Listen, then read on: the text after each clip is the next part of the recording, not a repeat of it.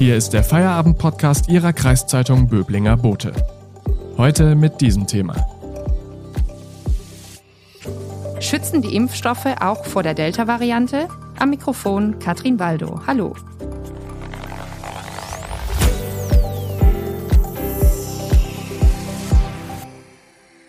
Mittlerweile ist genügend Impfstoff verfügbar. Doch selbst Geimpfte scheinen vor der Delta-Variante des Coronavirus nicht sicher zu sein. Das zeigt ein Blick nach Israel, wo bereits 60 Prozent der Menschen vollständig geimpft sind, aber immer häufiger neue Corona-Infektionen gemeldet werden. Damit stellt sich auch bei uns in Deutschland die Frage, wie gut schützen die Impfstoffe gegen die Delta-Variante? Unser Experte zu diesem Thema ist der Redakteur Werner Ludwig aus dem Wissensressort. Hallo Werner. Hallo. Israel hat in Sachen Corona ja einen gewissen Modellcharakter für uns, weil man dort schon weiter mit dem Impfen vorangekommen ist. Inwiefern gibt es jetzt neue Erkenntnisse aus Israel in Bezug auf die Wirksamkeit der Impfstoffe gegen Mutationen und Varianten? Ja, was man zunächst sieht in Israel ist, dass äh, zuletzt die Zahl der Neuinfektionen wieder stark gestiegen ist. Also die war ja ganz weit unten. Im Juni war die Sieben-Tage-Inzidenz bei unter eins gelegen. Also bei uns ist es ja in Deutschland momentan bei fünf. Und jetzt ist sie aber wieder auf 26 gestiegen, was äh, ungefähr 500 Neuinfektionen jetzt beispielsweise am Dienstag waren. Ähm, und da hat man jetzt auch einzelne Maßnahmen wieder verschärft wegen des Anstiegs, also wieder Maskenpflicht äh, in Innenräumen und so weiter. Und was ähm, jetzt den Experten äh, besondere Sorgen bereitet, ist, dass eben unter denen, die sich jetzt infizieren, auch etliche dabei sind, die schon geimpft sind. Also Berichten zufolge könnten das ungefähr 50 Prozent sein, dass also geimpfte Personen sich trotzdem anstecken. Und gleichzeitig hat man ja dort äh, festgestellt, dass die Delta-Variante äh, quasi fast alle Infektionen verursacht. Und daraus kann man dann eben jetzt schließen, dass die Wirkung äh, gegen diese Delta-Variante, die Wirkung der Impfstoffe schlechter ist. Auf der anderen Seite, was positiv noch zu bemerken ist, dass eben die Infektionszahlen zwar steigen, aber nicht jetzt äh, die Krankenhauseinweisungen oder auch die Todesfälle. Verstehe. Wie, wie würdest du das denn einschätzen? Also du sagtest gerade, die, die Impfstoffe sind nicht so wirksam gegen die Delta-Variante. Kannst du das noch mal ein bisschen äh, präzisieren? Ja, da gibt es Daten aus Israel vom Gesundheitsministerium und die äh, haben festgestellt, dass seit Anfang Juni die Wirksamkeit äh, des Impfstoffs jetzt von BioNTech Pfizer, der ja dort ausschließlich verimpft wurde, dass äh, die Wirksamkeit bei dem jetzt ähm, auf 64 Prozent gefallen ist. Die war ja anfangs eben in der Zulassungsstudie bei 95 Prozent gelegen. Und ähm, Klar, die sagen, das sind im Moment noch ein bisschen wenig Daten, also wir sind noch ein bisschen vorsichtig mit den Schlussfolgerungen. Aber ähm, also andere Studien, die jetzt in England beispielsweise waren, die nehmen noch ein bisschen höhere Werte jetzt an bei der Delta-Variante in der Wirksamkeit, aber auch geringere Werte jetzt als äh, bei der ursprünglichen Virusvariante. Heute gab es ja auch eine Pressekonferenz der baden-württembergischen Landesregierung. Dabei hat der Ministerpräsident Winfried Kretschmann nochmal zum Impfen aufgerufen, gerade auch wegen der Delta-Variante.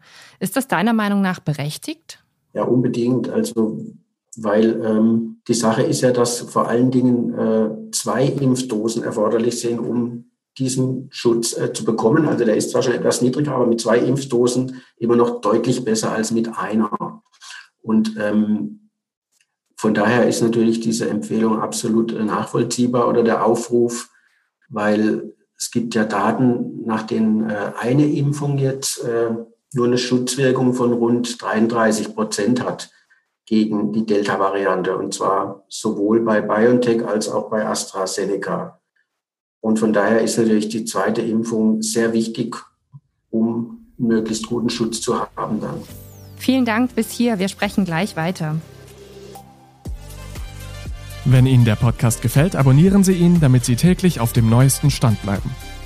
Übrigens, den Böblinger Boten gibt es auch digital als E-Paper für 27,90 Euro im Monat. Damit lesen Sie Ihre Zeitung bequem auf dem Laptop, Tablet oder Smartphone. Unterstützen Sie Ihre Kreiszeitung mit einem Abo. Danke.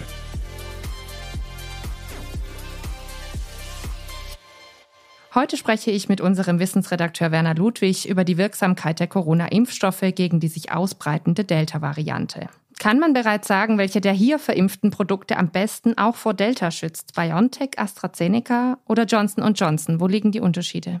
Ja, da muss man sich äh, am besten dann mal die Wirksamkeit äh, gegen schwere Krankheitsverläufe und äh, Krankenhauseinweisungen anschauen, weil das ja aus Sicht des Gesundheitssystems eigentlich äh, die größten Probleme sind. Und da äh, ist die Wirkung insgesamt eigentlich bei allen noch recht gut. Da gibt man beispielsweise an, bei BioNTech äh, ungefähr ein 93 Prozent geringeres Risiko äh, schwer zu erkranken oder ins Krankenhaus zu müssen im Vergleich zu ungeimpften. Bei AstraZeneca ist es ein bisschen niedriger, aber mit 92 Prozent äh, Schutz vor schweren Verläufen auch noch auf einem ganz guten Niveau. Bei äh, Moderna, was ja auch ein mRNA-Impfstoff ist, da liegen noch keine Daten jetzt zur Schutzwirkung äh, unter Realbedingungen vor. Der Hersteller verweist aber auf Labortests wo sie eben mit äh, Blutserum von Geimpften versucht haben, äh, wie gut die äh, diese Virusvarianten angreifen. Und da melden sie auch eine gute Wirkung, ohne das jetzt in Zahlen zu fassen. Und bei Johnson Johnson, wo es ja nur eine Dosis gibt, da könnte die Wirksamkeit jetzt gegen schwere Verläufe bei rund 60 Prozent liegen. Was kann man bisher über die Verläufe sagen, wenn sich bereits Geimpfte mit der Delta-Variante infizieren? Ja, da äh, schlägt dann eben durch, dass eben der Schutz vor äh, schweren Krankheitsverläufen recht gut ist. Sprich, die Leute haben dann eben äh, leichtere Symptome oder teilweise eben sogar äh, einen symptomfreien Verlauf. Das heißt, äh, die Schutzwirkung für den Einzelnen ist gut. Was eher ein Problem sein könnte, ist eben, dass äh, der Schutz vor Infektionen niedriger liegt. Es waren jetzt eben bei BioNTech ja, äh, wie gesagt, diese 64 Prozent nach den neuesten Daten. Und das heißt eben, wenn sich äh, Leute infizieren können, dann können sie natürlich das Virus auch leichter weitergeben. Also das ist jetzt mit Blick auf die Herdenimmunität nicht so toll. Ja, das wird auch gleich zur nächsten Frage. Was bedeuten denn diese Erkenntnisse äh, für die Pandemie? Ja, also das heißt natürlich äh, zum einen, dass man äh, noch schneller impfen muss, auf jeden Fall und eben auch mit der, mit der zweiten Dosis schneller kommen muss. Das wurde jetzt ja auch so festgelegt, dass man da äh, beispielsweise bei AstraZeneca nicht mehr zwölf Wochen warten muss oder bei BioNTech auch nicht mehr sechs Wochen, sondern eben früher zur Zweitimpfung kommen kann, weil dann eben der mit diesen Impfstoffen möglichst oder maximal erreichbare Schutz äh, schneller erreicht wird. Und ansonsten muss man natürlich jetzt schauen, ob die Wirksamkeit gegenüber Infektionen jetzt noch weiter zurückgeht, wenn weitere Varianten kommen, dann wird man natürlich irgendwann äh, Auffrischungsimpfungen brauchen mit angepassten Impfstoffen. Aber momentan geht es jetzt erstmal darum, möglichst viele Leute auf dieses äh, erreichbare Schutzniveau zu bringen quasi. Danke, Werner Ludwig, für die Einschätzung. Morgen gibt es eine neue Folge unseres Podcasts. Vielen Dank fürs Zuhören. Das war der Feierabend-Podcast Ihrer Kreiszeitung Böblinger Bote. Neue Folgen erscheinen von Montag bis Freitag täglich ab 17 Uhr.